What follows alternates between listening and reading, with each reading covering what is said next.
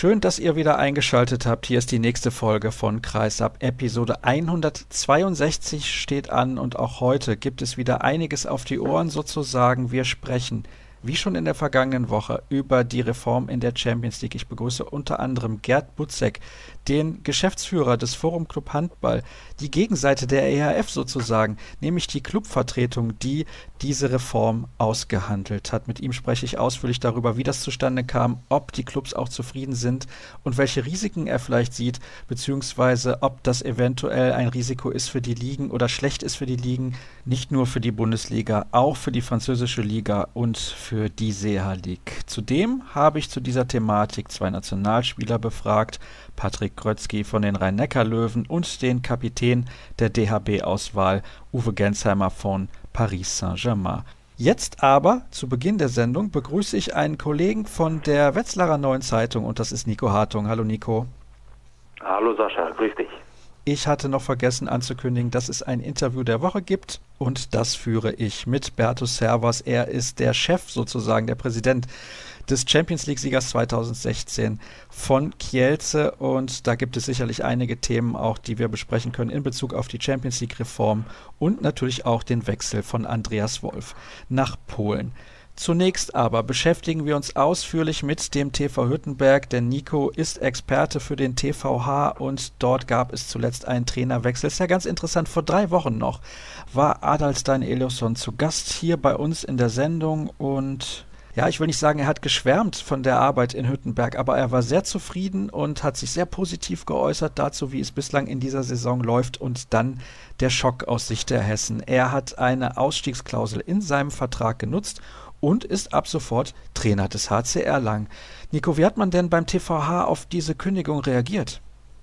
Ähm, ich denke mal, dass es dem Umfeld, den Fans, den Spielern, aber auch sämtlichen Handballinteressierten hier aus der Region Mittelhessen eigentlich genauso ging wie den Verantwortlichen des TV Hüttenberg. Also man war natürlich wirklich geschockt in erster Linie. Wenn ich recht informiert bin, war es der Dienstagabend, also der 17. Oktober, an dem die Hüttenberger Verantwortlichen erfahren haben, dass Adalstein Elfsson gehen möchte zum HC Erlangen, was nebenbei einer gewissen Ironie auch nicht entbehrt, weil Manager Lothar Weber hatte exakt an diesem Abend mit Adli eigentlich Gespräche darüber führen wollen, den Vertrag in Hüttenberg zu verlängern. Und er hatte dann gesagt, dass nach einer gewissen Zeit der Unterhaltung Elfson dann gesagt hat, dass er gerne den Verein mit sofortiger Wirkung verlassen möchte, eben in Richtung Erlangen, dass er die Ausstiegsklausel, die du ja gerade auch schon zitiert hast, ziehen möchte. Und dass sich der TV Hüttenberg dann schnellstmöglich nach einem neuen Trainer umschauen muss. Also man war wirklich geschockt beim TV Hüttenberg. Wir hören gerade mal rein, was er selbst zu dieser Thematik zu sagen hatte, nachdem er beim HCR Lang als neuer Trainer vorgestellt wurde. Jeder, der im normalen Berufsleben ist, wird verstehen, dass man am Endeffekt für sich handeln muss, wenn diese Möglichkeiten da sind. Wir sind schnell gewachsen von einer dritte Ligamannschaft zu einem erste Liga-Verein geworden. Ich hatte diese Ausstiegsklausel drin und wo die Möglichkeiten kamen, bei so einem Verein wie HC Erlangen zu kommen äh, und arbeiten, dann war das für mich ja, eine Situation, die ich einfach machen musste und unbedingt machen wollte. Aus seiner Sicht ist die Sache natürlich klar. Er muss diesen Schritt machen und die Kündigung ist ja auch legal. Aber die Frage ist, ist sie auch legitim? Das ist eine gute Frage. Ich finde, man muss das Ganze von zwei Seiten aus betrachten. Zum einen natürlich mal die Sicht der Fans, der Spieler, des Vereins und auch der Presse. Also es ist natürlich eine gewisse Enttäuschung da gewesen, eine gewisse Verständnislosigkeit auch. Und es kam auch relativ schnell der Ruf auf, dass Elson nun dem schnellen Geld gefolgt sei, was in Erlangen offenbar fließt. Das glaube ich also natürlich wird da mehr bezahlt als in Hüttenberg, das glaube ich auch. Aber insgesamt, glaube ich, stimmt diese Argumentation so nicht, wenn man genauer hinsieht. Also ich habe Atli jetzt zweieinhalb Jahre kennen und schätzen lernen dürfen in der gemeinsamen Zusammenarbeit. Er ist ein absoluter Handball-Maniac, ein Handballverrückter, der extremst akribisch arbeitet bis ins letzte Detail sehr ehrgeizig ist und eigentlich nichts dem Zufall überlässt und damit eben auch Erfolg hat, siehe die letzten Jahre in Hüttenberg. Und das ist dann die zweite Seite der Medaille. Also er hat in Hüttenberg eine junge, dynamische Mannschaft geformt. Wir haben in unserer Zeitung oft vom Märchen oder vom Wunder von Hüttenberg geschrieben. Aber diesem Aufstieg waren irgendwann eben strukturelle Grenzen gesetzt. Und das wussten die Macher, das wussten die Fans, das wussten die Spieler. Und das wusste am meisten, glaube ich, Adli selbst. Und wenn du Leistungssportler bist oder dich in diesem Metier bewegst, dann willst du ganz nach oben kommen und dich auch vielleicht für die ganz großen Clubs irgendwann empfehlen. Und dann war es aus seiner Perspektive persönlich, würde ich sagen, auch nachvollziehbar, auch wenn natürlich der Zeitpunkt der ist eben das Fragwürdige bei der ganzen Geschichte. Also Hüttenberg ist toll gestartet, es hat eine super tolle Euphorie geherrscht, gerade nach dem Heimsieg hier gegen Ludwigshafen. Die hat natürlich jetzt einen herben Dämpfer erhalten, diese Euphorie. Also Adli und seine Jungs, das war gefühlt einfach eine Einheit, das war ein wirkliches Team und das ist eben jetzt gesprengt. Du hast jetzt gerade eben ein Datum schon genannt, den 17. Oktober, also den Tag, an dem der TVH erfahren hat, dass Eliasson den Verein verlassen möchte. Da gab es vorher gar keine Andeutung in diese Richtung? Also so wie wir das erfahren haben, wie das an uns nach außen herangetragen worden ist, nein. Der Verein hat scheinbar wirklich an diesem Abend, an dem es eigentlich offiziell um die Verlängerung des Vertrages gehen sollte, davon erfahren, dass Eriksson den Verein in Richtung Erlangen verlassen möchte. Gut, das ist natürlich schon ein starkes Stück. Du hast jetzt eben gesagt, man muss das immer von zwei Seiten betrachten, aber wie sehr wirft denn die ganze Geschichte trotzdem ein schlechtes Licht auf den Trainer und vor allem auch auf den HCR lang? Denn das ist momentan de facto ein direkter Konkurrent im Abstiegskampf. Absolut. Also die Sicht zu Atli habe ich ja, habe ich ja, glaube ich, eben schon eigentlich relativ begründet dargelegt, auch zu Erlangen. Ich glaube, de jure, ich bin jetzt kein, kein Jurist und kein Rechtsanwalt, aber ich glaube, de jure ist es nichts Verbotenes, sich in dieser Situation beim, beim Trainer des Abstiegskonkurrenten umzuhören und den auch zu verpflichten. Ich möchte da auch gar nicht so anmaßend sein, mir der ein Urteil zu erlauben. Aber es hat eben doch ein gewisses Geschmäckle. Wenn man beim Trainer, du hast es gesagt, des direkten Tabellen- oder Kellernachbarn in dem Fall auch anklopft, den Trainer abwerben möchte und die Hüttenberger Verantwortlichen quasi als Letzter in der Nahrungskette irgendwann davon erfahren. Allerdings ist auch klar, wir bewegen uns hier nicht im, weiß ich nicht, im Freizeit- und Breitensport oder im Amateursport, sondern im Profisport. Und da geht es um viel, da geht es auch um viel Geld und da geht es mitunter auch, wenn Teams ihre Saisonziele nicht erreichen oder gegebenenfalls sogar absteigen, völlig wieder erwartend, geht es da, glaube ich, auch um Existenzen, die da dranhängen und Arbeitsplätze. Also ich will da nicht so anmaßend sein, mir ein Urteil zu erlauben, aber ganz klar, das hat irgendwo ein Geschmäckle und ich glaube auch, dass das dem Ansehen des HCR Langen in der Liga nicht unbedingt, dass es dem nicht unbedingt zugute gekommen ist. Ja, wenn man sich mal in den sozialen Netzwerken so umschaut, dann kann ich dieser Aussage nur zustimmen. Fließt denn überhaupt noch? Und das war ja einigen nicht ganz klar. Da eine Ablösesumme oder geht er einfach jetzt quasi, weil er gekündigt hat, ablösefrei? Da muss ich gestehen, so detailliert mit den Internas und mit den Details des Vertrages vom Atli gar nicht vertraut zu sein. Ich weiß, dass eine Ausstiegsklausel darin enthalten war, die jetzt gezogen worden ist. Ob das Ganze gekoppelt ist an eine Ablösesumme, die noch zu entrichten ist, oder ob Atli jetzt ablösefrei gehen kann, das kann ich dir gar nicht sagen an der Stelle. Kein Problem, dann machen wir direkt weiter mit der nächsten Frage. War es gar keine Option, bis zum Saisonende noch die Sache gemeinsam durchzuziehen und dann einen neuen Trainer zu installieren? würde vermuten, jetzt als Ferndiagnose gesprochen, dass das der Dynamik der Situation geschuldet war, ein Stück weit. Ich glaube, Robert Andersson ist in Erlangen zehn oder elf Tage vorher entlassen worden. Ich kann mir nicht vorstellen, dass diese Stelle bis zum Winter noch vakant geblieben wäre. Also ich glaube, auch in Erlangen hatte man da einen gewissen Druck, einfach den Nachfolger zu präsentieren. Ich denke mal, es war für Adli Elfson eine Jetzt- oder Nie-Entscheidung. Und ich glaube, er musste es aus seiner persönlichen Sicht eben machen. Ich habe ihn als sehr, sehr reflektierten Mensch kennengelernt und gehe deswegen davon aus, dass er sich diese Entscheidung sicherlich auch wirklich nicht leicht gemacht hat. Ich hatte es eben schon mal erwähnt, es gab einen ganz, ganz engen Draht zwischen ihm und der Mannschaft. Das war wirklich zusammengeschweißt. Aber vermutlich ist das die Entscheidung, die, äh, sofern er in Erlangen Erfolg hat, vorausgesetzt, dass die Entscheidung, die seine Karriere mehr voranbringen wird, als wenn er in Hüttenberg geblieben wäre und da auch vielleicht sogar den Klassenerhalt gefeiert hätte. Jetzt ist ein neuer Trainer ja schon präsentiert worden, nämlich Emir Kotagic, der zuvor beim VfL Gummersbach ein paar Jahre einigermaßen erfolgreich gearbeitet hat. Allerdings kann ich aus persönlicher Erfahrung sagen, der hat eigentlich nie 3-2-1 decken lassen. Und das ist ja so ein wenig das, was den TV Hüttenberg so sehr auszeichnet. Warum ausgerechnet Kotagic? Zum einen glaube ich, ganz pragmatische Antwort, weil er frei war, würde ich behaupten. Zum anderen, ich glaube, es ist noch zu früh, das jetzt schon bewerten zu können an der Stelle. Also du hast es eben eingangs auch gesagt. Er war fünfeinhalb Jahre, glaube ich, in Gummersbach, hat da gute Arbeit geleistet. Hat natürlich jetzt den Vorteil, klar, dass er die Mannschaft in der Länderspielpause gut kennenlernen kann und sie auf sich einstimmen kann. Und er hat auch bei der Pressekonferenz am Montagabend, also die Pressemitteilung des Vereins, das Ailson Gate ist am Sonntagabend raus und am Montagabend ist Kotagic gleich vorgestellt worden als Nachfolger, hat er bei dieser Pressekonferenz wirklich einen guten Eindruck gemacht und war vor allem, das ist aufgefallen, mit Feuer und Flamme für den viel zitierten Hüttenberger Weg, den er da äh, äußerst gelobt hat und das Projekt Hüttenberg, wie er immer wieder gesagt hat, das ihn sehr reizen würde. Das lässt einiges erhoffen aus Fansicht an der Stelle. Ich würde einfach sagen, wir müssen uns überraschen lassen. Und zur 3-2-1-Deckung vielleicht noch ein Wort. Ich vermute mal, auch du hast es ja gesagt, dass er sie in, in Gummersbach nicht so häufig hat spielen lassen oder vielleicht gar nicht, dass er sie in Hüttenberg dennoch wird weiterhin spielen lassen, weil ich glaube, der Wechsel von der 6-0-Deckung unter Heiko Karrer oder dann Axel Spandau hin zur 3-2-1 unter Elfson. Das war ja seine allererste Amtshandlung im Prinzip in Hüttenberg, dass er die Abwehr wieder umgestellt hat auf das Hüttenberger Ursystem quasi. Das hat einfach solche positiven Früchte getragen, wie man gesehen hat mit zwei Aufstiegen in den letzten Jahren. Die Spieler kennen das alle aus dem Ausbildungsverein in Hüttenberg, in dem sie gespielt haben. Ich glaube, er wird das erstmal beibehalten. Davon gehe ich fest aus. Nun gibt es ja in Hüttenberg ein durchaus kompetenten Co-Trainer. Ich denke, das kann man so sagen mit Alois Mraz, der schon seit vielen Jahren in Hüttenberg tätig ist und der auch zuvor in der Bundesliga für einige Vereine aufgelaufen ist, unter anderem die HSG Wetzlar. Was sprach denn dagegen, ihn als Trainer der Bundesligamannschaft zu etablieren? War das überhaupt eine Option für den Verein?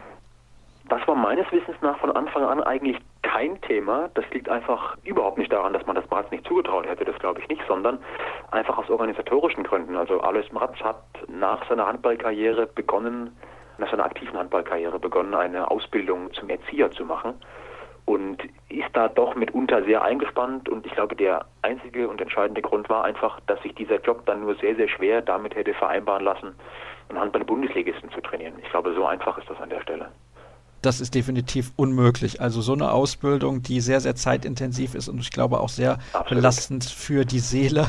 Ich denke, das wäre nur absolut. schwer bis absolut unmöglich gewesen, das zu vereinbaren. Deswegen dann also die externe Lösung. Denkst du, in der ganzen Angelegenheit sind dem TVH auch irgendwelche Vorwürfe zu machen? Also beispielsweise, dass man diese Ausstiegsklausel eingebaut hat in den Vertrag des Trainers?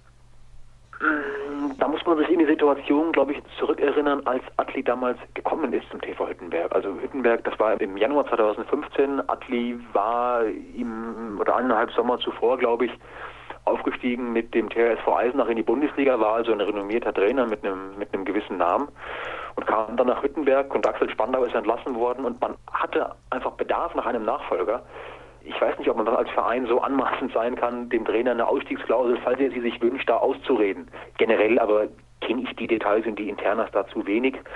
Offen gestanden wüsste ich aber nicht, welche Vorwürfe dem Verein da zu machen sind. Also die Ausstiegsklausel gezogen hat ja immer noch Elfson. Man hat natürlich auch gewisse finanzielle Zwänge, da haben wir ja hier zuletzt auch in der Sendung bereits drüber gesprochen und auch in dem Interview, beziehungsweise explizit auch in dem Interview mit Adelstel Eliofsson vor drei Wochen. Eine Frage habe ich noch zum Abschluss, beziehungsweise es sind quasi zwei in einer. Wie haben denn die Spieler auf diesen Trainerwechsel reagiert? Konntest du mit einem der Akteure sprechen oder vielleicht sogar mit mehreren? Und wie sehr schmälert die ganze Angelegenheit die Chance auf den nicht unmöglich scheinenden Klassenerhalt? Man hat mit Spielern tatsächlich äh, sprechen können. Allerdings gab es dann, wie das im modernen Profisport häufiger der Fall ist, zwei unterschiedliche Antworten. Also die eine offizielle natürlich, die man hätte auch veröffentlichen können, wo man sich eher dezent und zurückhaltend geäußert hat und dass das nun mal der Profisport sei und dass man sich damit jetzt zu arrangieren habe. Wenn man aber mit den Spielern vertraulich gesprochen hat, dann war das ganz klar zu erkennen, was ich eingangs auch schon mal erwähnt hatte, dass man wirklich geschockt war. Also die Mannschaft hat es selbst auch erst nach dem Spiel beim TBV Lemgo jetzt erfahren am Sonntag, dass man ganz knapp mit einem Tor verloren hat. Und die Truppe offenbar da im Vorfeld nicht zu verwirren oder weil sie weniger Gas geben zu lassen auf der Platte. Man hat es also erst im Nachhinein erfahren. Und das war ein absoluter Schock für die Mannschaft. Sie konnten es auch überhaupt nicht glauben und nicht nachvollziehen an der Stelle. Chancen auf den Klassenerhalt. Ich glaube, das muss man ganz einfach abwarten. Also noch hat die Mannschaft kein Spiel unter Kotagisch gemacht. Man würde sehen müssen, ob das Energien freisetzt, was ja beim Trainerwechsel häufiger der Fall ist. Man muss sich aber auch nichts vormachen, finde ich. Also die ganze Situation hat die Mannschaft und auch das Fanumfeld ganz massiv, du hast eben die sozialen Netzwerke angesprochen, schwer und hart getroffen. Das ist an dem Team nicht spurlos vorbeigegangen. Die Hoffnungen, die man jetzt vielleicht haben muss im Fanlager, ist, dass sich so ein jetzt erst Recht-Effekt ja, vielleicht ausbildet und die Truppe jetzt noch stärker zusammenwächst, als es ohnehin schon vorher war. Meiner Meinung nach ist der Klassenerhalt auch nicht zuletzt von nur zwei Absteigern immer noch definitiv möglich. Ja, zumal die Mannschaft gut gestartet ist. Es dürfen sich keine Schlüsselspieler verletzen. Aber gefühlt stimme ich dir auch zu, also diese ganze Geschichte um Elfson und den Wechsel in den ersten Stunden und Tagen, nachdem es bekannt geworden ist, war das gefühlt ein herber Dämpfer für die Hoffnungen auf den Klassenerhalt. Ich kann nur schwer hoffen, dass es den TVH nicht allzu sehr aus der Bahn werfen wird. Nico, vielen herzlichen Dank für deine Einschätzung zum Trainerwechsel beim TV Hüttenberg, der für alle, glaube ich, sehr, sehr überraschend kam. Wir machen eine erste Pause in der heutigen Ausgabe und sind dann gleich zurück hier bei Kreisab. In der vergangenen Woche, letzte Sendung, Episode 161, haben wir schon ausführlich über dieses Thema gesprochen. Zu Beginn der heutigen Ausgabe habe ich gesagt, dass wir das nochmal vertiefen wollen. Es geht um die Reform in der EHF Champions League und ich begrüße dazu einige Gesprächspartner. Der erste ist Gerd Butzek, der Geschäftsführer des Forum Club Handball. Hallo Gerd. Hallo Sascha. Ich weiß aus persönlichen Gesprächen mit dir, du hast dir viele Jahre eine Reform der Champions League gewünscht. Bist du zufrieden mit dem Ergebnis, das ihr erzielt habt in den Verhandlungen zusammen mit der EHF? Absolut. Ich glaube, das ist das Maximale, was für uns äh, erreichbar war. Und als wir vor elf Jahren angefangen haben mit Forum Club Handball, da haben wir ja praktisch von Null begonnen. Das heißt, ich kann mich an die ersten Gespräche mit der EHF erinnern, wo uns Einblick in die Zahlen der Champions League verwehrt wurde, mit dem Hinweis, die Champions League gehöre der EHF und nicht den Clubs. Es hat in den zehn Jahren eine Entwicklung gegeben, die, wie das bei Verbänden halt so üblich ist, natürlich äh, sehr zähflüssig war. Aber nach elf Jahren, glaube ich, sind wir zu einem Ergebnis gekommen, das sich sehen lassen kann. Wir sind künftig auf zumindest der Ebene, was die Clubwettbewerbe angeht, ein gleichberechtigter Partner für die EHF. Da handelt es sich um eine 50-50 Partnerschaft und damit bin ich absolut zufrieden. Heißt im Umkehrschluss, eigentlich müsste die EHF ja ein wenig unzufrieden sein, denn 50 Prozent Mitspracherecht für die Clubs ist tatsächlich sehr viel. Ich glaube, dass die EHF die Zeichen der Zeit erkannt hat. Wenn man mal vergleicht, wie der Top-Wettbewerb auf Clubebene in anderen Sportarten abgewickelt wird, dann wird man sehr schnell feststellen, dass dort in äh, allen Sportarten, in allen anderen Sportarten die Clubs einen entscheidenden Einfluss haben. Am größten ist der Einfluss natürlich absolut im Basketball, da gibt es überhaupt keine Frage. Da gehört der Top-Wettbewerb, die Euroleague, gehört elf Clubs. Das heißt, diese elf Clubs sind Eigentümer der Euroleague, was manchmal zu dem Problem führt, dass sechs Clubs die Mehrheit haben und für alles die Entscheidungsmöglichkeit haben. Im Eishockey ist es so, dass die Clubs zwei Drittel der Firmenanteile halten, die die Champions League im Eishockey vermarktet. Im Rugby sind es 80 Prozent und im Fußball wird es so sein, dass die Clubs künftig auch 50 Prozent Mitsprache haben. Die European Club Association wird 50 Prozent der Plätze in den Entscheidungsgremien und auch auf der operativen Ebene, also auf der Geschäftsführerebene bei der UEFA Limited besetzen. Und das sind entscheidende Veränderungen in allen Sportarten, die jetzt im Handball auch nachvollzogen werden. Sicherlich kann ich mir vorstellen, dass die EHF es vielleicht gerne lieber anders gehabt hätte, aber ich glaube, dass das ein Ergebnis ist, mit dem alle Beteiligten gut leben können. Was waren für euch in den Verhandlungen die wichtigsten Ziele, die ihr unbedingt erreichen wolltet, wo ihr auch nicht bereit wart, irgendwie ein klein wenig von euren Zielen abzuweichen? Ich glaube, der Kernpunkt, wir haben ja mit der EHF lange darüber gesprochen, schon vor vielen Jahren haben wir die Forderung erhoben, gewisse Anteile in der EHF Marketing kaufen zu wollen. Wir haben den Anspruch immer wieder formuliert. Zuletzt sind uns EHF-seitig mal 20 Prozent angeboten worden, aber dann kam natürlich von einigen Clubs zu Recht der Einwurf, warum sollen wir für etwas bezahlen, was uns sowieso gehört. Der wichtigste Punkt in den Verhandlungen, und da glaube ich, waren wir alle einer Meinung, war der einer 50 Prozent Teilhaberschaft. Wenn wir die nicht bekommen hätten, dann glaube ich, hätten wir andere Lösungsmöglichkeiten gesucht. Und nachdem dieses Angebot kam, war eigentlich die Tür weit geöffnet für eine langfristige Zusammenarbeit, die wir jetzt unterschrieben haben. In der vergangenen Woche hat Erik Eggers bei uns im Gespräch gesagt, dass Theo Storm eine wichtige Rolle gespielt hat. Denn er hat im Jahr 2016 verhindert, dass bereits vorzeitig ein Memorandum unterschrieben wurde zwischen dem Forum Club Handball und der EHF. Was kannst du uns dazu sagen? Das ist absolut richtig, was Erik da gesagt hat. Es war so, dass wir im Jahr 2016 unser zehnjähriges Jubiläum Forum Club Handball gefeiert haben und es war vorgesehen, dass unsere jetzige Vereinbarung, die bis 2018 geht, schon 2016 zu veränderten, schrägstrich verbesserten Bedingungen bis 2022 verlängert werden sollte.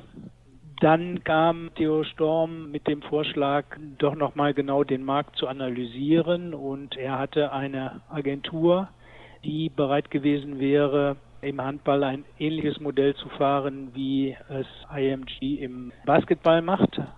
Das war sehr attraktiv für die Clubs. Das hätte mehr Geld bedeutet, mehr Einfluss oder völligen Einfluss.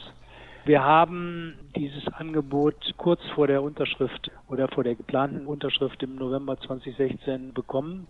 Wir haben uns dann damit auseinandergesetzt. Wir haben mit der EHF ganz offen darüber gesprochen. Dieses Konzept beinhaltet eine Firma, die im Wesentlichen den Clubs gehört und die Champions League organisiert. Eine Agentur, die die Liga vermarktet und die EHF sollte weiterhin die Oberaufsicht behalten, sprich Schiedsrichteransetzungen und Terminansetzungen vornehmen. Und die EHF hätte das alles auch sehr gut finanziell vergütet bekommen. Aber sie hätte natürlich deutlich an Macht und Einfluss eingebüßt. Das ließ sich nicht wegdiskutieren und ich glaube auch, dass dieses Angebot, was da auf dem Tisch lag, letztlich dazu geführt hat, dass die EHF ihre Position modifiziert hat. Man muss aber auch ganz klar sagen, dass dieses Abkommen für die EHF sehr viele positive Elemente beinhaltet.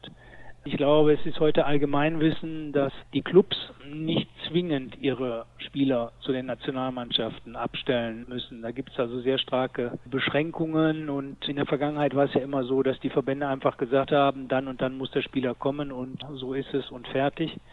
Es hat jetzt diverse Urteile von europäischen Gerichten gegeben, die das sehr stark beschränkt haben, die Rechte der Verbände sehr stark beschränkt haben.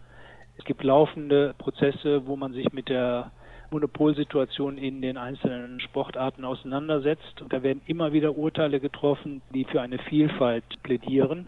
Die EHF hat damit langfristige Planungssicherheit für ihre Europameisterschaften und auch für die, für die Europapokale. Und ich glaube, dass das ein großes Fund ist, was auch erforderlich war für die EHF, um den jetzigen Tender in der Form, wie er jetzt ausgeschrieben wurde, letztlich durchführen zu können. Denn ein äh, Tender durchzuführen für Europameisterschaften und auch für die, für die Champions League, ohne über die entsprechenden Rechte zu verfügen, ist natürlich seitens der EHF Harakiri. Und ich glaube, das hat man eingesehen und man hat eingesehen, dass man mit den Clubs zu einer Lösung kommen müsste. Und ich glaube, dass die Lösung für die EHF sehr viele positive Elemente enthält, aber natürlich auch für die Clubs, keine Frage. Man kann natürlich an der Stelle nicht wegdiskutieren, dass die EHF auch ein bisschen unter Druck stand. Denn wenn man so ein Angebot auf den Tisch legt, beziehungsweise die Rechte ausschreibt für so einen langen Zeitraum, hat das euch, glaube ich, durchaus in die Karten gespielt. Es gibt ein paar Punkte, über die ich mit dir noch sprechen möchte. Ein Thema ist natürlich in Deutschland ganz groß. Du weißt wahrscheinlich schon, worauf ich hinaus möchte. Das ist die Belastung der Spieler. 22 Gruppenspiele wird es geben, dazu dann 34 in der Bundesliga. Ich glaube allerdings, auch das habe ich letzte Woche mit Erik Eggers schon thematisiert, dass das nicht nur ein Problem für die Bundesliga werden könnte, sondern beispielsweise auch für die Liga in Frankreich. Du bist natürlich nun Deutscher, aber trotzdem vertrittst du alle internationalen Clubs. Trotzdem ist das für dich auch so ein bisschen so ein zweischneidiges Schwert? Also, was der Erik Eggers da letzte Woche auch richtigerweise gesagt hat, zunächst mal handelt es sich hier um eine Mehrheitsentscheidung. Sicherlich ist es so, dass die Interessen der Deutschen und der Franzosen anders liegen als die von Mazedoniern, Spaniern, Polen, Ungarn, Russen oder Kroaten. Das ist einfach Fakt. Die Interessenslage ist da unterschiedlich. Punkt eins. Punkt zwei. Das entscheidende Element an der Ausschreibung ist die Spieltagsgestaltung. Momentan haben wir es in der Champions League so, dass ein Champions League Spieltag entweder am Mittwoch oder am Donnerstag oder am Samstag oder am Sonntag stattfindet. Das wird ab 2020 nicht mehr der Fall sein. Das heißt, für die Bundesliga, die Bundesliga muss momentan zwei Spieltage blockieren, also ich sag mal Mittwoch und Samstag, und künftig wird entweder am Mittwoch oder am Samstag gespielt sein. Jetzt möchte ich mich auf Mittwoch und Samstag nicht festlegen, könnte auch Donnerstag und Sonntag sein, das muss man dann sehen. Aber es wird fixe Spieltermine geben. Das ist ein Riesenfortschritt, der hauptsächlich den großen Ligen, sprich Frankreich, Deutschland, Dänemark entgegenkommt und die Planungsmöglichkeiten erheblich verbessert. Das heißt, die Spielplangestaltung wird künftig sich erheblich einfacher gestalten. Was die Anzahl der Termine angeht, hast du natürlich recht, das ist ein Problem. Insbesondere die Mehrspiele für die eine oder eventuell zwei deutschen Mannschaften, die dann in dieser neuen Champions League spielen werden. Das wird natürlich ein Problem. 22 Spiele in der Gruppenphase plus die Spiele in der Bundesliga, das ist ganz klar. Das ist schwierig. Das heißt, für den einzelnen Verein, der da teilnimmt, der wird wahrscheinlich nicht umhin kommen, mehr Spieler zu verpflichten. Wenn man jetzt mal sieht, was Spieler dazu sagen, also ich habe Carsten Lichtlein jetzt bei Kretsche gesehen und äh, ich habe gelesen, was Andi Schmid dazu gesagt hat, dann ist das für die Spieler kein großer Unterschied, ob sie Training haben oder spielen. Für die Spieler, speziell Andi Schmid hat das sehr stark betont, ist die Regenerationsphase im Sommer das Entscheidende, dass die Regenerationsphase im Sommer mindestens vier bis sechs Wochen beträgt. Momentan beträgt sie nur, nur drei. Und da kann ich ihm eigentlich nur zustimmen. Und meines Erachtens müsste man da ansetzen, dass man den Spielern da mehr Erholungsmöglichkeiten äh, gibt. Ich glaube, dass die Zwölferliga kommen wird. Das steht in der Ausschreibung so drin. Das ist jetzt so angeboten am Markt und das wird jetzt auch so verkauft werden. Ich glaube, dass die Vereine am Ende des Tages alle gerne in dieser Liga spielen werden wollen. Sie werden dann halt ein, zwei Spieler mehr verpflichten. Die Organisation und die Abwicklung wird sich einfacher gestalten. Ich bin schon sehr gespannt, wie das dann am Ende des Tages aussehen wird. Finde ich übrigens sehr gut, dass es einheitliche Spieltermine gibt. Ich glaube, dieses Chaos, was die Spielansetzung angeht, das ist etwas, was viele Verantwortliche und natürlich auch die Zuschauer sehr ärgert, weil man nicht genau weiß, wann wird denn diese Woche nun Champions League gespielt. Und das ist, finde ich zumindest, der richtige Weg. Es wurde gemunkelt, auch da haben wir letzte Woche drüber gesprochen und das muss natürlich auch das Ziel sein der EHF, dass viel mehr Geld fließt, auch an die Clubs. Bekommt ihr deutlich mehr, als das momentan der Fall ist, ohne da konkrete Summen zu nennen? Denn ich denke, die wirst du mir leider nicht verraten. Ja, ich werde sie dir nicht verraten, weil ich sie selber nicht weiß. Denn es ist ja so, dass ich jetzt nicht weiß, was dann am Ende bei der Ausschreibung herauskommt. Es wird sich erstmal bis 2020 nichts ändern. Das heißt, die Summen bleiben so, wie sie sind. Aber ab 2020 erwarte ich dann doch eine dramatische Erhöhung der Gelder, die an die Clubs ausgeschüttet werden. Allerdings muss man mal sehen, wo man, wo man herkommt. Wenn wir momentan, Erik hat das gesagt, rund 4 Millionen haben für, für 28 Clubs, dann sind das wie viel 120.000 im Schnitt. Wenn man die jetzt verdoppelt oder auch verdreifacht, dann ist das eine Verdoppelung natürlich deutlich mehr. Eine Verdreifachung ist noch besser, aber nicht irgendwie kriegsentscheidend für den einzelnen Club. Entscheidend wird sein die Plattform, entscheidend wird sein die Möglichkeit, in dieser Liga mitspielen zu können und damit eine extrem hohe Wertigkeit im, im medialen Umfeld halt zu erfahren. Ich glaube, dass das der Hauptaspekt sein wird. Wobei, nochmal ganz klar, das Geld wird sich mindestens verdoppeln, tendenziell wahrscheinlich eher verdreifachen. Sprich vor allem von diesen Geschichten wie mediale Aufmerksamkeit erhoffst du dir wahrscheinlich auch in deiner Funktion als Geschäftsführer des Forum Club Handball eine deutliche Professionalisierung. Auf jeden Fall. Aber der Kernpunkt ist, wie du schon eben richtig gesagt hast, die Terminierung. Das ist der Kern.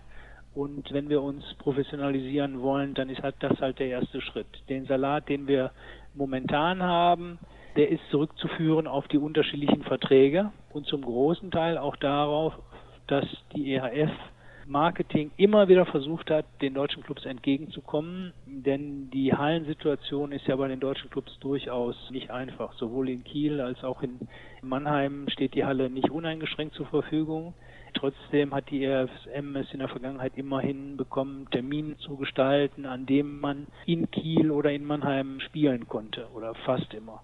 Wenn man natürlich von festen Spielterminen spricht, dann wird das natürlich andere Probleme aufwerfen, das ist auch klar.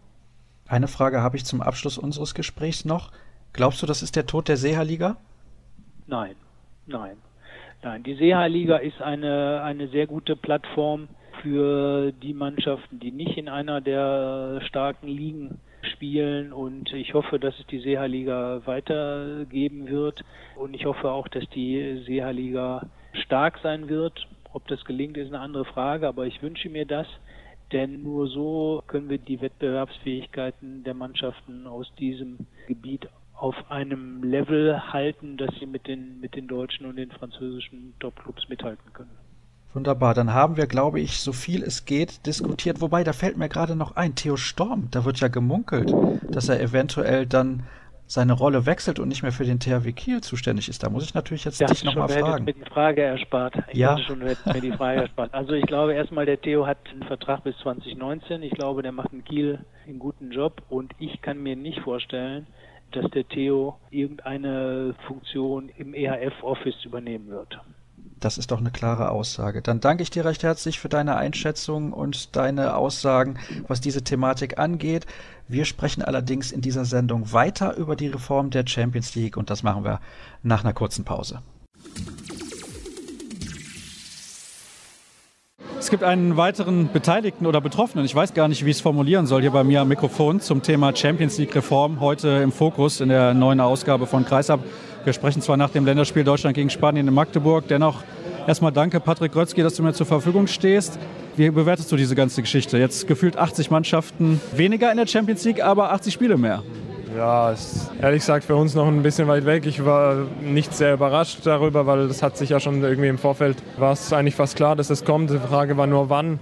Es ist keine einfache Geschichte für die Bundesligamannschaften, einfach durch die Mehrbelastung. Ich glaube, wir reden alle seit, seit Jahren und irgendwie ja, ist man müde äh, davon, darüber fast zu reden, weil man wird sowieso nicht erhört irgendwo und es wird sowieso keine Rücksicht genommen. Ja, dass jetzt noch äh, Spiele draufgepackt werden, ist irgendwie ja, braucht man, glaube ich, ein bisschen Galgenhumor dafür. Also das geht eigentlich überhaupt nicht. Aber vielleicht kommt ja irgendeine andere Überraschung und äh, an, an, einer anderen Stelle wird irgendwo eine Belastung weggenommen. Sei es, da bist ja, du aber optimistisch. nicht sehr, aber man muss ja irgendwie den letzten Hoffnungsschimmer darf man ja nicht aufgeben. Und äh, vielleicht werden die Meisterschaften nur noch alle zwei Jahre statt jedes Jahr stattfinden. Lassen wir uns mal überraschen. Das fände ich jetzt allerdings irgendwie ein bisschen schade. Kannst du die Sichtweise der großen europäischen Clubs, die nicht aus Deutschland und sagen wir mal auch Frankreich kommen, nachvollziehen? Teils, teils. Klar kann ich das äh, nachvollziehen, dass die dann mehr Spiele auf, auf Top-Niveau haben, dass sie ihre Halle öfter voll bekommen, dass sie dadurch natürlich auch mehr Geld wahrscheinlich zur Verfügung haben, weil diese ganzen Spiele natürlich auch für die Sponsoren in den jeweiligen Ländern dann auch interessanter sind. Da gehen wir zum Beispiel nachher mal nach Barcelona. Das wären auch bei so einem äh, Champions League Vorrundenspiel dann in Anführungsstrichen äh, auch nicht mehr Zuschauer sein als jetzt. Und äh, daher kann ich es teilweise verstehen, aber teilweise auch nicht unbedingt. Das ist natürlich sehr weit in die Zukunft geschaut. Aber glaubst du, dass in Zukunft noch der deutsche Meister seinen Titel dann verteidigen kann? Ja, es liegt ja dann daran, wie setzt man die Spieler ein, wie verteilt man die Kräfte. Wird es in der Bundesliga ja, so ausgeglichen bleiben auch? Das weiß man auch nicht. Braucht man dann in jedem Spiel die Top 8, 9, 10 Spieler oder reicht es auch dann in manchen Spielen, wenn man eben mit der zweiten Garde spielt? Das wird, glaube ich, alles dann in die Zukunft zeigen, aber das werden so entscheidende Parameter sein, die, die dann darüber entscheiden, ob man äh, eben der Belastung standhalten kann auf dem, auf dem gleichen Niveau wie im Jahr davor. Es gab zu diesem Thema auch einen sehr, sehr bemerkenswerten Artikel. Ich weiß nicht, ob du ihn gelesen hast von deinem Mannschaftskollegen Andy Schmid, der gesagt hat, für uns wäre es einfach nur wichtig, dass wir im Sommer mehr Generationszeit bekommen.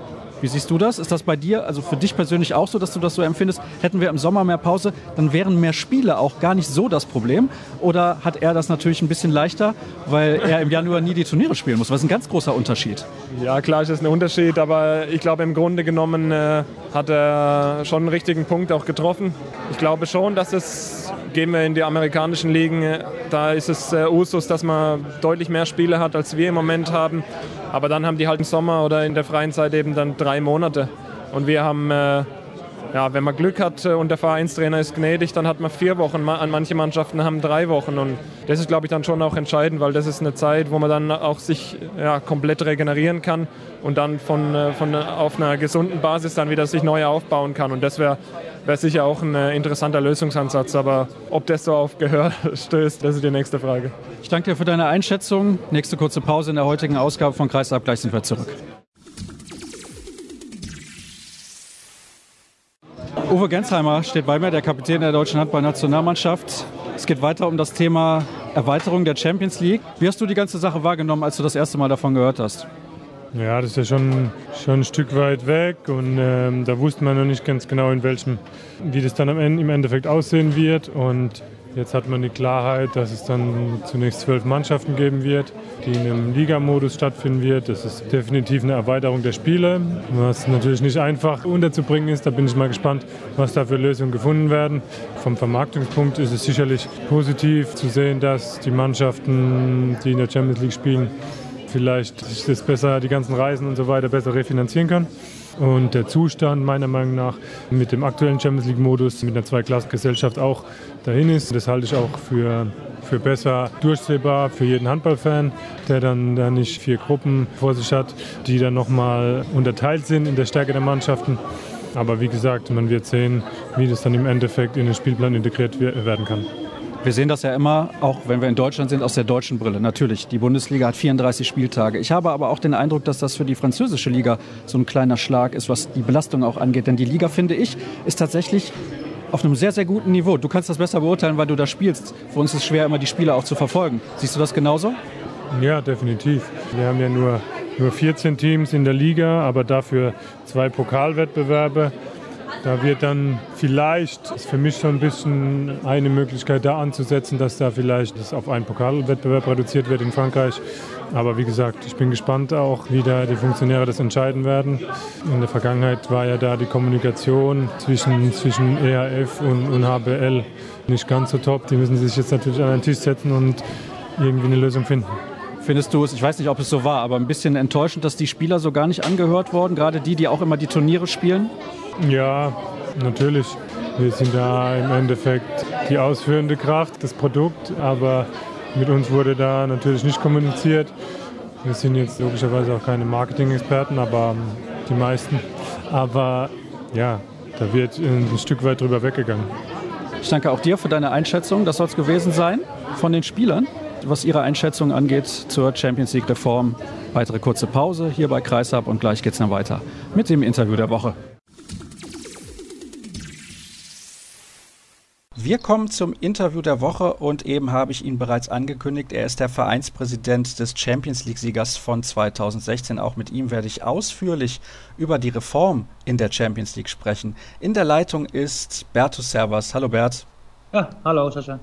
Schön, dass du dir Zeit genommen hast. Zunächst muss ich natürlich mal von dir wissen, als Niederländer Handball. Das ist sehr interessant. Warum ausgerechnet Handball?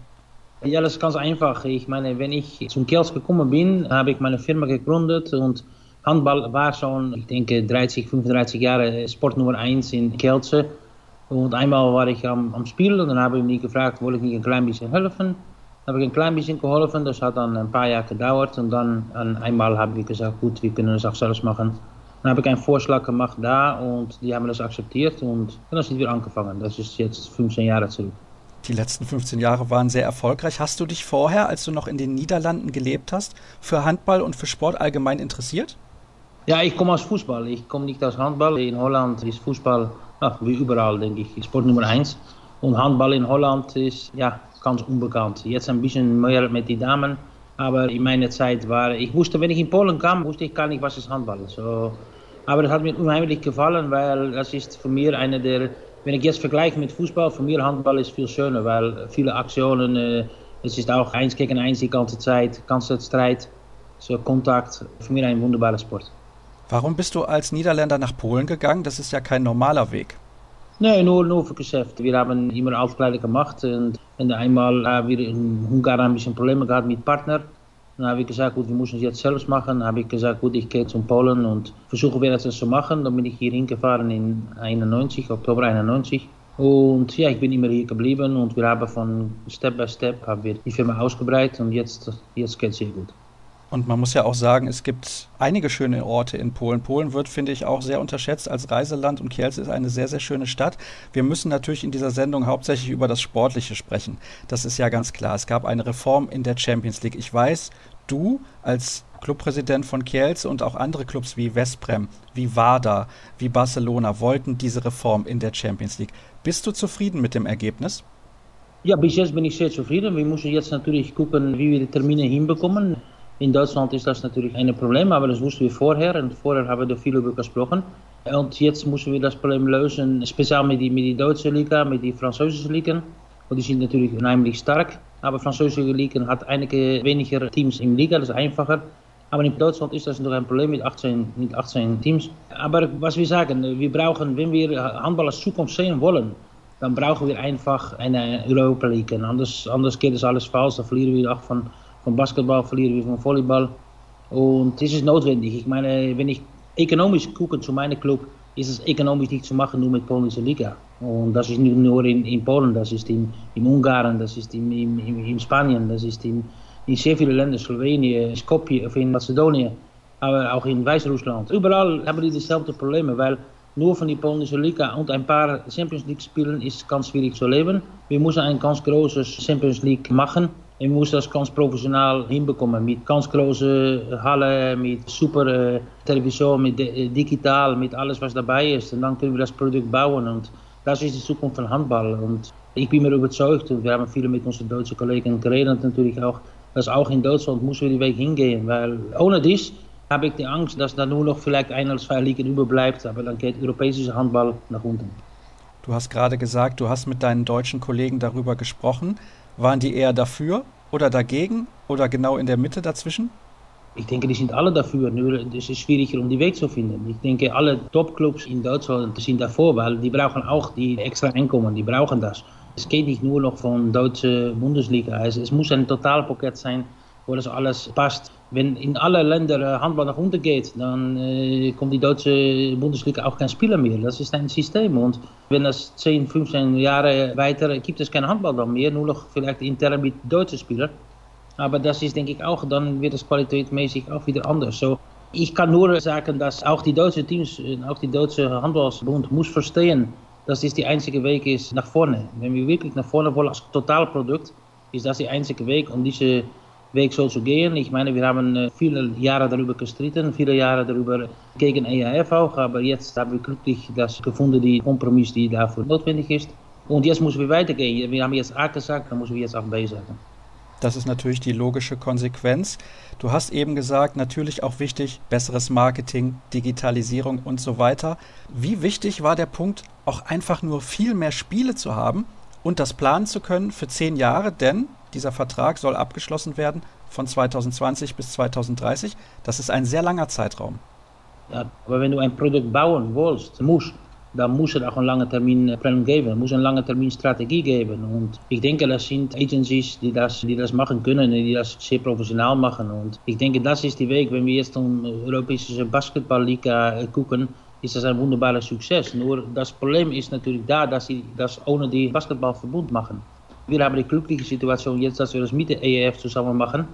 Das gibt noch mehr Möglichkeiten, um das Produkt noch besser zu machen. Und wenn wir dann auch noch eine gute äh, Chemie finden zwischen die Ligen und die das soll das Idealbild sein. Für mich ist das alles machbar, nur müssen wir alle positiv danach gucken und nicht gleich von oben sagen, alles geht nicht, weil wir haben zu viele Termine, zu viele schwere Spiele und so weiter. Da müssen wir einfach ein paar Spieler mehr haben oder andere Lösungen suchen oder vielleicht die Liga ein bisschen verkleinern. Das habe ich in polnische Liga auch gesagt. Wir wollen das 8 und 16 bringen. Ich bin natürlich gegen da, weil ich denke, dass wir eine Qualitätsliga haben müssen in Polen, nicht nur eine, eine Menge Ligen, aber eine Qualitätsliga. Und auch wir in Deutschland gucken nach bestimmten Ergebnissen, dann ist das nicht mehr wie zehn Jahre zurück, dass jeder von jedem gewinnen kann. Jetzt die Unterschiede schon ein bisschen größer, nicht nur niemand will absteigen, nicht? Das ist das große Problem. Und aber gut, das ist nochmals, ich bin bereit, mit jedem darüber äh, zu reden, aber von mir aus ist die einzige Zukunft für Handball ist Europa League.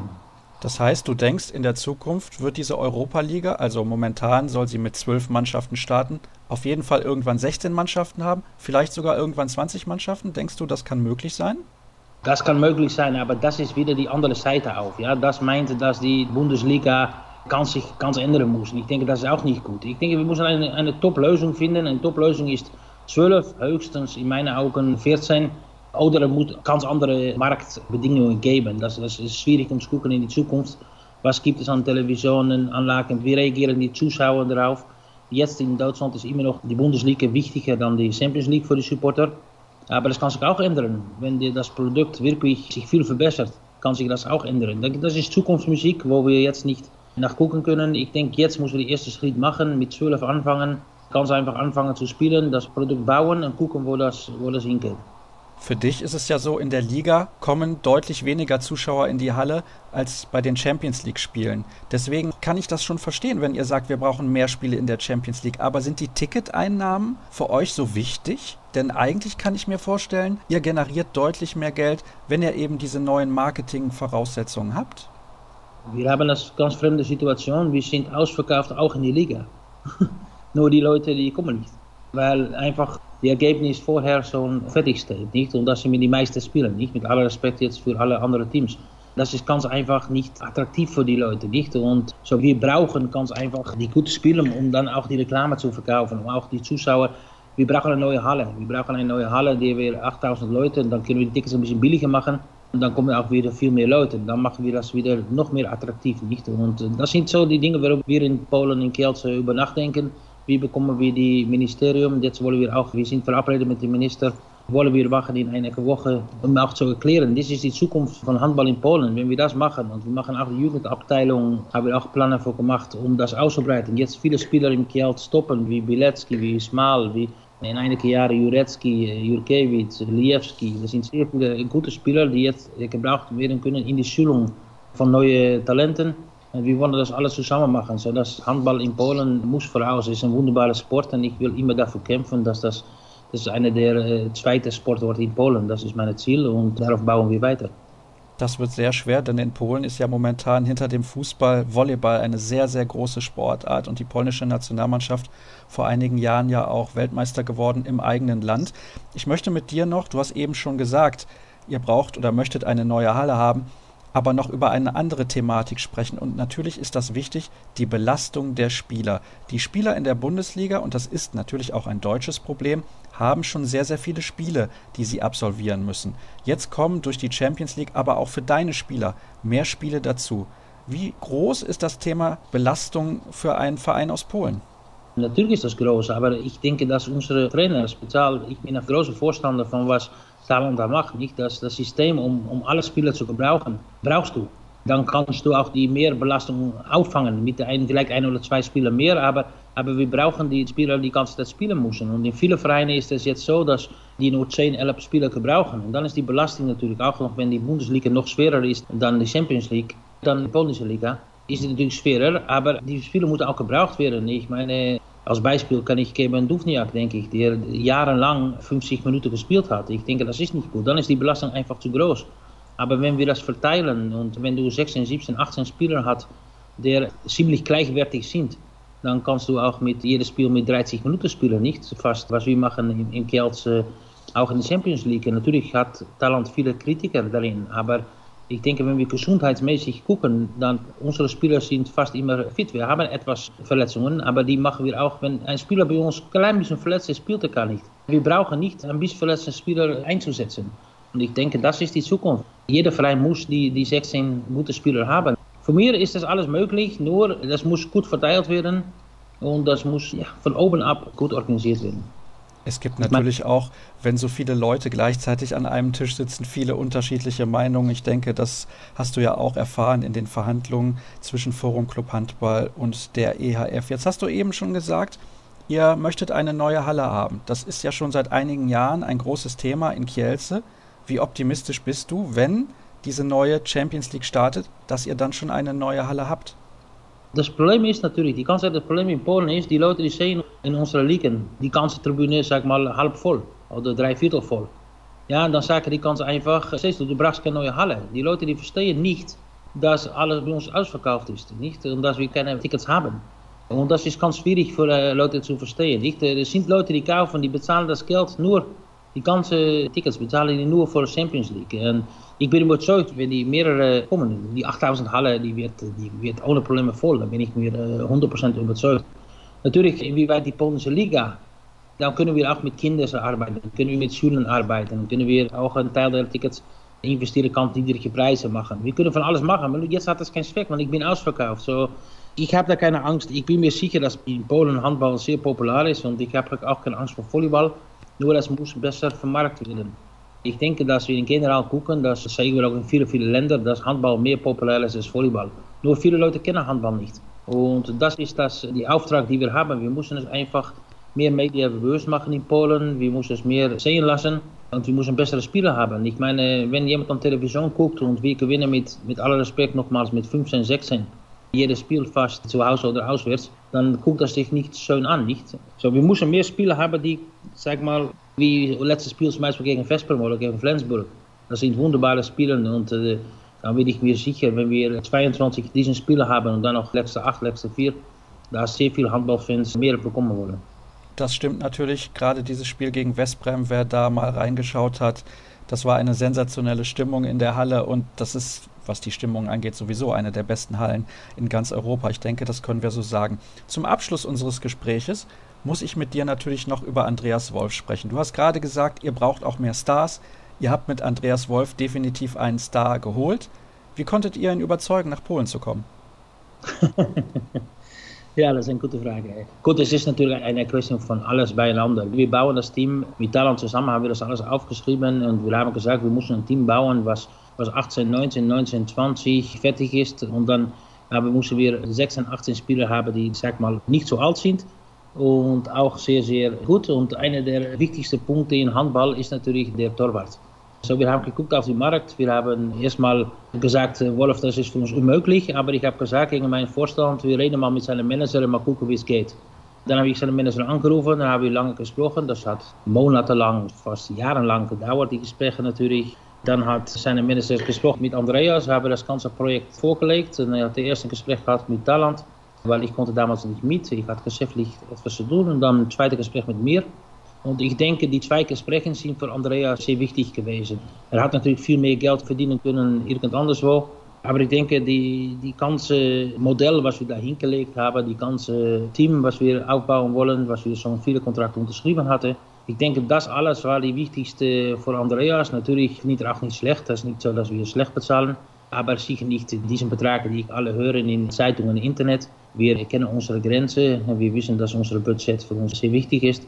So, für uns ist das eine, eine wunderbare Sache, dass wir Andreas überzeugt haben, weil es ist nur, nicht nur ein wunderbares Torwart, es ist auch ein wunderbarer Mensch. Ich habe ihn kennengelernt als Mensch und das ärgert mich so ein bisschen, wenn in Deutschland ein bisschen über geredet wird, über ihn schlecht. Ich habe mit vielen Killerspielern auch gesprochen, die sagen immer, Andreas ist der Beispiel von einem professionellen Mensch, ein professioneller Torwart all die Geschichten, die, die da erzählt werden, das ist mir ein bisschen schade, dass es so erzählt wird, weil mein Gefühl sagt mir ganz anders und wir versuchen das Team auch zu bauen, nicht nur auf Handball, sag mal, Möglichkeiten, aber die muss alles in das Team passen und darum kaufen wir immer Spieler, wovon wir denken, dass die auch psychologisch gut in das Team passen.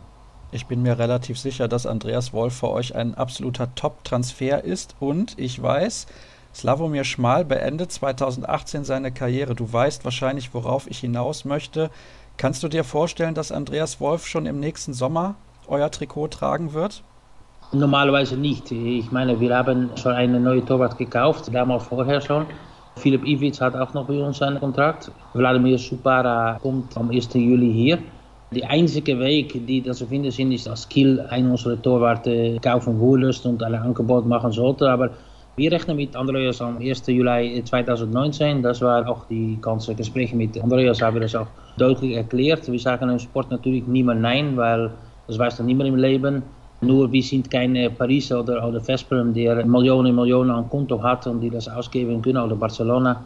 Wir sind Kielce, für uns ist heilig unser Budget, für uns ist heilig, dass wir immer die Spieler bezahlen können und dass das alles gut geplant ist. Da gibt es nicht viele Möglichkeiten, da muss ich ganz ehrlich sagen. Und, aber die Ball liegt bei Kiel. Wenn Kiel irgendwo Andreas fertig dann müssen die reagieren, dann müssen die zu uns kommen und reden. Aber äh, wir wollen das sicher nicht machen, weil wir brauchen das nicht zu machen. Nicht? Und jetzt ist die Wahl von Kiel, oder die wollen noch ein Jahr mit Andreas und Nicolas Landin spielen. Oder die wollen Möglichkeiten suchen. Wir haben zwei Torwarten, zwei sehr gute Torwarten. Und wie ich gesagt habe, wir planen Andreas 1. Juli 2019. Mein Gefühl sagt mir, dass du und Theo Storm in den nächsten Wochen noch einige Male miteinander telefonieren werdet, aber das ist nur mein ganz persönliches Gefühl. Bert, ich möchte dir recht herzlich danken für dieses Gespräch. Das war sehr, sehr interessant, auch nochmal einen Blick zu bekommen in das System in Polen und natürlich auch, was das aus Sicht eines ausländischen Spitzenclubs bedeutet, diese Reform in der Champions League und Apropos Kielz, ich weiß nicht, ob ihr das in den letzten Tagen mitbekommen habt. Wir haben eine neue Serie gestartet, die heißt Welthandballer. Und als ich im vergangenen Frühling in Kielce gewesen bin, habe ich mich lange zusammengesetzt mit Talan Tuschebaev. Diese Folge Welthandballer, unsere erste, könnt ihr also hören mit dem zweifachen Welthandballer von 1994 und 1996, einem der besten Spieler aller Zeiten, Talan Tuschebaev, mittlerweile also ja der Trainer in Kielce. Das soll es gewesen sein für die heutige Ausgabe von Kreisab. Alle weiteren Informationen findet ihr wie immer online unter facebook.com slash kreisab, bei twitter at kreisab.de und bei Instagram sind wir auch zu finden unter dem Hashtag Kreisab. In einer Woche hören wir uns dann wieder. Schöne Feiertage und bis dahin. Tschüss.